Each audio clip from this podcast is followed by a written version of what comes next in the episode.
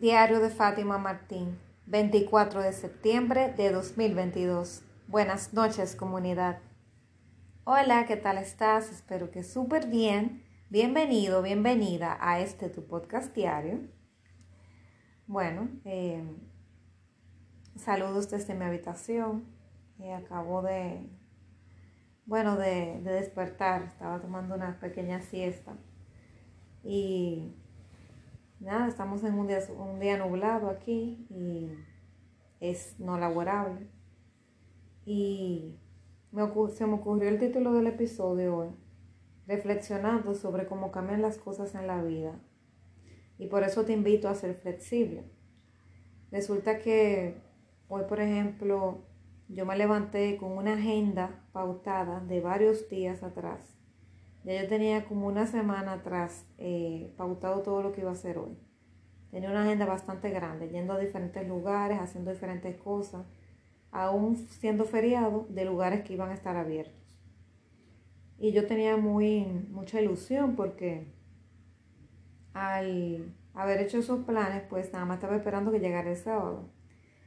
Y bueno, resulta que eh, al final cuando hoy me levanto primera hora, no, me levanto de madrugada, pues no me siento muy bien eh, por asuntos, eh, de, asuntos femeninos, digamos, ¿verdad?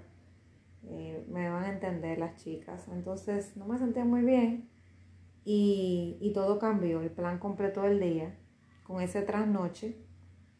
Ya se me perturbó la mañana, ya ya entonces tuve que, cuando me volví a dormir de nuevo, ya había amanecido, entonces ya se había interrumpido como el descanso y ya a la hora de que se me tenía que levantarme para irme, pues ya estaba muy cansado.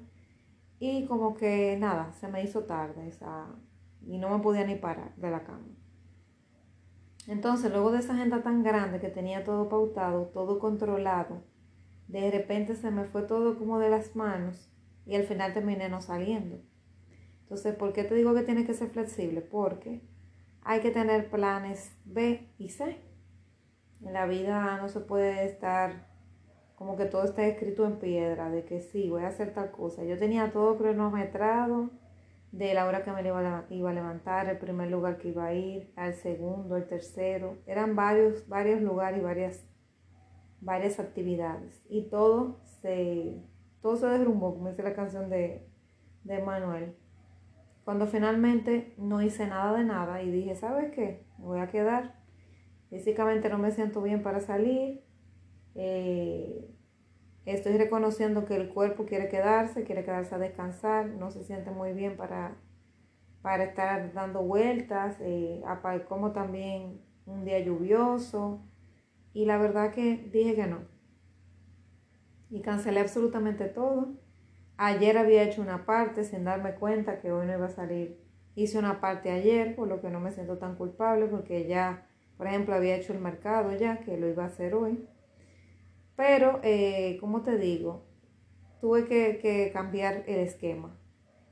Y a pesar de que hay una parte de mí que dice, wow, no cumpliste, hay otra que dice, qué bueno que descansaste y te quedaste a, pasar el día tranquila, eh, preferiste tu paz, eh, tu paz mental y, e irte reponiendo a estar de todas maneras cumpliendo de manera obsesiva de que no, tú dijiste que iba a hacer esto, pues lo hiciste. Antes yo, eh, a esto que me pasaba mucho de que si yo tenía un plan de algo, yo tenía que estar muy, pero muy mal para no ir a veces hasta en contra de mi voluntad, a veces sintiéndome mal y, el cuerpo, validando que el cuerpo no estaba en ánimo de salir, pudiendo a veces hasta mover la diligencia para otro día, a veces yo salía. ¿Y qué pasaba? Bueno, que hacía las cosas de mala gana, eh, no, la, no la disfrutaba o me ponía peor. Entonces hoy yo puedo tener la, o sea, digamos que puedo tener, tomar la decisión de decir no. Yo me elijo a mí, elijo mi tranquilidad, elijo quedarme a descansar o reponerme si es que estoy enferma y quedarme en mi casa, no salir, no ir a, a, enfrentar el tránsito, no arriesgarme a salir en un día que no me siento bien. Y voy otro día, hay otro día para hacer las cosas y ya. Simple y llanamente cancelé todo. Y estoy aquí, me he pasado el día, en, digo, como te digo, me he pasado el día en, mi, casa, eh, descansando. Eh, cancelé con quien tenía que cancelar, le pedí disculpas a quien le tenía que pedir. Eh, y todo, todo maravilloso. Y no he tenido que, que, que mover un pie de mi casa. Pero lo puedo hacer como siendo flexible de que, wow, las cosas son como son y habrán días que tú te vas a sentir muy bien, vas a poder con todo el mundo, que vas a hacer, en vez de una agenda de cinco lugares que tú tienes que ir, vas a ir a 10 porque te sientes a tope de energía. Pero van a haber días donde van a pasar imprevistos de cosas que tú no estás esperando y simplemente tú haces un recálculo, como el GPS cuando te pierdes, recalcula la ruta y lo haces después, lo reprogramas y te da la oportunidad de quedarte en tu casa. Antes también me pasaba que a veces yo enferma, con fiebre y muy mal de salud, eh, con una eh, infección en la garganta y sintiéndome muy mal, iba a trabajar, aún sabiendo que no tenía físicamente fuerza ni para pararme, iba a mal pasar para el trabajo. ¿Y qué yo hacía? Al final a veces mis jefes, eh, el, el jefe se le hace difícil, normalmente los jefes para despachar a uno tiene que ser algo muy fuerte. No me querían despachar, querían que yo me pasara el día ya como quiera. Al final salía peor con el aire acondicionado que había y, el clima y la cosa salía peor. Tardaba más días para reponerme. Entonces forzaba las situaciones sin necesidad. Ya no, ya yo puedo escuchar a mi cuerpo y decir, ¿sabes qué? Hoy no es un buen día, vamos mañana y ya, y recalcular se acabó. Ya yo puedo tener esa libertad, pero antes yo me sentía obsesionada con tener que cumplir lo que yo dije en, un, en una nota, en un papel, en un listado que tenía que hacer y por encima de mi propia salud, de mi propio bienestar, tener que volar la cabeza de mí misma para hacerlo. Para después estarme lamentando que empeoré de salud o lamentándome porque no me fue bien en ese lugar porque realmente me sentía mal, la pasé fatal o me tuve que ir antes de la cuenta de la actividad que fui porque me sentía mal. Entonces, conecta con eso, conecta con que hay cosas que a veces tú vas a tener que hacer la flexibilidad de, de decir, no, voy a tener que cambiar el plan de esto y no pasa nada, porque las cosas son un plan, como dice, pero los planes se pueden desbaratar, se pueden rearmar, reprogramar y no pasa nada, la vida es así. No tenemos que, estar escribiendo en piedra nada. Sí que tenemos que buscar la manera de ser responsables y si nos comprometimos con algo, hacerlo dentro de lo posible. Pero si no se puede, recalcular, es llamar a tiempo o cancelar la reunión que tengan que cancelar, disculpándote a tiempo, no después que pase la reunión, antes. Lo que tú puedes hacer otro día, hacerlo tomar medidas y ejecutar. Y quedarte con la tranquilidad de que tú fluiste con la vida, tú fuiste flexible, de que en el momento que tenías que cambiar, cambiaste, y en el momento que tenías que, que podías hacerlo todo, lo hacías. ¿Ok? Entonces, nada, eso es lo que te quería comentar para los profesionistas de, que me escuchan de aquí, del, del episodio, del, del, del podcast, que sepan que se vale ser flexible, se vale tú cambiar tus planes, se vale no hacerlo todo de un golpe y se vale que hayan imprevistos que hagan que tú cambies tu plan y no pasa nada, no por eso tú vas a ser irresponsable. Al contrario, irresponsable eres si por encima de tus posibilidades físicas haces las cosas, aún sin, sin poderlo hacer, lo haces. Porque ahí sí que estás siendo irresponsable contigo y con tu salud y puede ser que hasta con tu seguridad. Yo recuerdo una vez que me bebí una medicina contra una alergia que tenía, una cetiricina, y ese día yo tenía que ir, eso fue un sábado, yo me puse a limpiar mi closet. Y luego que limpié mi closet me dio una alergia muy fuerte por el polvo. Me bebí la cetiricina, me acosté, me dormí como a las 5 de la mañana y me levanté como a las 2 de la tarde porque me sentía muy mal. Y la cetiricina a mí me da muy fuerte. Y yo dije, no, yo tengo que, aunque me sienta mal, tengo que salir a la calle. porque tengo que ir al salón porque mañana tengo que trabajar. Bueno, te cuento que yo salí de la casa ese día a regañadientes, me sentía muy somnolienta, muy descanada y todo, y salí en contra de mi propia voluntad por no escuchar a mi cuerpo, con tal de ir a arreglarme el pelo para, para verme bien para el otro día. Y de camino, cuando venía para, iba a salir del parqueo para venir para mi casa, en el, en el mall, eh, sacando el carro, lo choqué. Porque yo estaba bajo efectos fuertes de una medicina, de la cetiricina, se me cerraban los ojos, no tenía mis habilidades motoras eh, bien.